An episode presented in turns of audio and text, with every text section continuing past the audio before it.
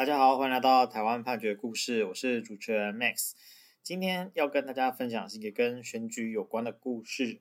啊、故事的主角阿昌啊，他在一百零三年的时候，他去登记这个台北市第六届市长选举的候选人。那这个，因为他选举的结果得票数就没有当选了哈。那没有当选，他的得票数是不到呃这个。选举总数所得商数的百分之十啊，那这个台北市的选举委员会呢，他就依法不发还保证金两百万元。那他当时的得票数大概是诶一千九百多票，得票率大概是零点一三趴。那这个他有付这个两百万的保证金就被没收了嘛？那没收了之后，他在申报一百零三年度的综合所得税的时候呢，他就把这个两百万的款项，好，他就列报为候选人竞选经费的扣除额。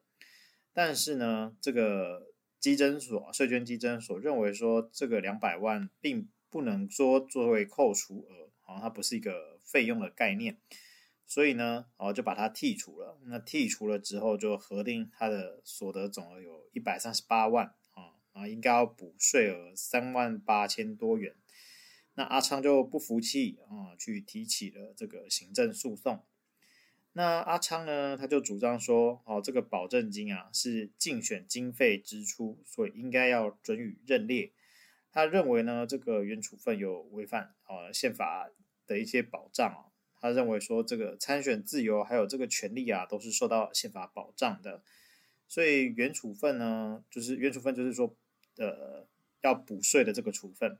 后就是说他这个轻率参选啊、任意登记啊，这个东西都是违法的啊，是属于独裁国家的做法。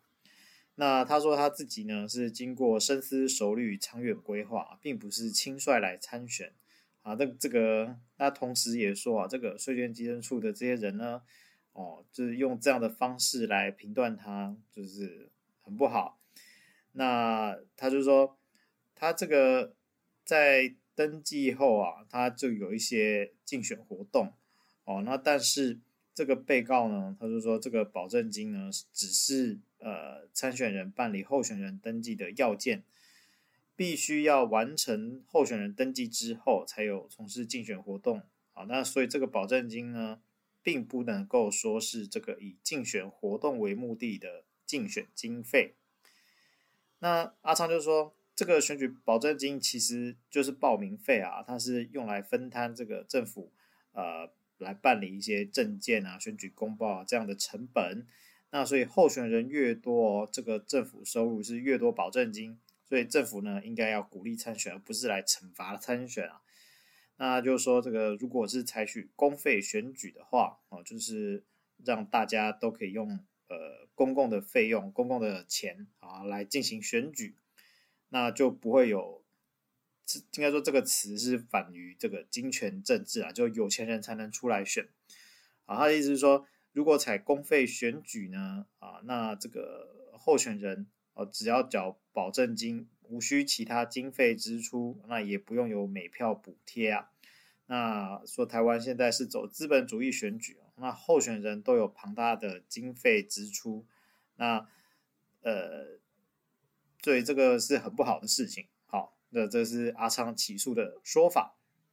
那这个税捐稽征处哦，哦，他们的答辩则是说，呃，就像阿昌刚刚有引用的啦。就是说，这个保证金呢，其实它的立法意志哦，是在使这个参选人可以审慎考量啊，不要任意登记为候选人啊，来节节省社会资源。好，所以呢，这个保证金并不是这个竞选活动为目的的竞选经费。那所以，他既然这个得票率就不够了，那不够的情况之下，就不予发还这个两百万元的保证金。所以他们认为这个处分是没有不法的。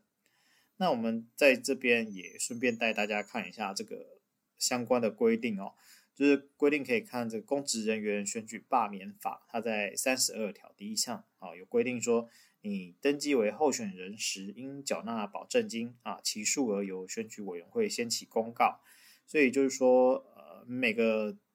呃每个公职哈，它的这个保证金可是不一样的，是由这个选举委员会来定的。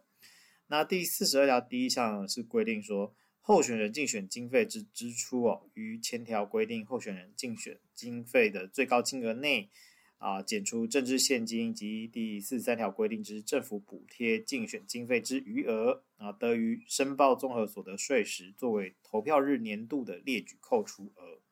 就是说，你用来选举啊付出的这些经费啊，那在扣掉一些项目之后呢，是可以。呃，就不用计税的，就可以作为你所得的减项啊，是这样子。那这个有提到说，这个四十三条的这个政府补贴竞选经费哦，它这个部分呢，我们也稍微带大家看一下，就是说候选人呢，呃，在一些选举当中哦，就是只要你的得票数有达到一定的比例，好，那就应该要补贴竞选费用啊，每票补贴新台币三十元。啊，但是最高限额是不可以超过各个选举区候选人竞选经费的最高金额。那这条的立法理由，其实就是在刚刚阿昌所提到的公费竞选啊。他说这个呃，本条新增旨在规定公费竞选以净化政风啊，意思就是说不能够让选举啊成为就是有钱人在玩的游戏。那我们呃要有一定的补贴，然后让这个。小小老百姓也都可以有机会啊，来这个竞选。好，那以上是这个案件的前提事实啊。那进了法院之后呢，法院就说，这个公职人员选举罢免法第三十二条规定的参选保证金，它的立法意旨呢，是在使参选人审慎考量，不要任意啊登记为候选人啊。这部分基本上跟刚才被告啊，就是书院监机关讲的是一样的啦。因为他这个立法理由呢，就明示说，呃，本条规定候选人应缴纳保证金啊，如得票未达规定数额，则不予发还，以防止选举人轻率登记为候选人。好，所以其实这个立法理由就讲得很清楚。所以呢，啊，法院就说啊，你这个保证金既然呢是呃办理候选人登记的要件啊，所以你要完成登记之后才可以去从事竞选活动。所以呢，呃。它一定就不会是啊，你这个以竞选活动为目的的竞选经费啊，因为它是它的前提要件啊。既然是前提要件，而不是这个竞选经费，好，那它就不是这个公职人员选举罢免法第四十二条好可以扣除的范围。所以呢，啊，法院就认为说，哎，这个呃，税院监机关把这两百万元扣掉，好，不让它作为扣除的部分呢，其实是合法的。那再来啊，就是法院啊，他有引述这个法务部的一个函释，他就是说，呃，参照选罢法啊第三十八条第一项还有第三项规定，候选人缴纳保证金的例子，在防止轻率参选啊，这个是具有惩罚的性质哦。所以呢，呃，这个不发还的保证金啊，如果解释为包括在这个竞选经费之内啊，可以作为列举扣除额啊，那就没有惩罚到了。啊，没有惩罚到，那就有违这个缴纳保证金的立法意志啊。那财政部呢也有发布一个内容差不多的函释，所以法院就认为说，诶，其依照这个现行相关的实务规定啊，这个保证金啊，其实很明确，就是不能够作为你扣除额的项目。所以，呃，虽然就是阿昌还有提到说有一些这个违反宪法的相关的可能啊。啊，但是，呃，法院就是说，并不是所有宪法赋予的这个基本权呢，啊、都无限上纲。那基本上这些权利都是透过法律来加以限制，啊，那或者是由法律来加以行塑的。所以，呃，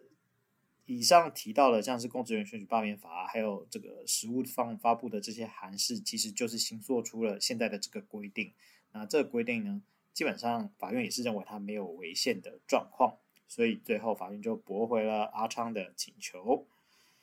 那我们今天呃分享的故事是台湾台北地方法院一百零五年度简字第三百六十五号判决。我们每周一会更新，欢迎大家邮件可以回馈给我们，或是告诉我们你们想听的主题，让我们一起来听判决里的故事。我们下周再会。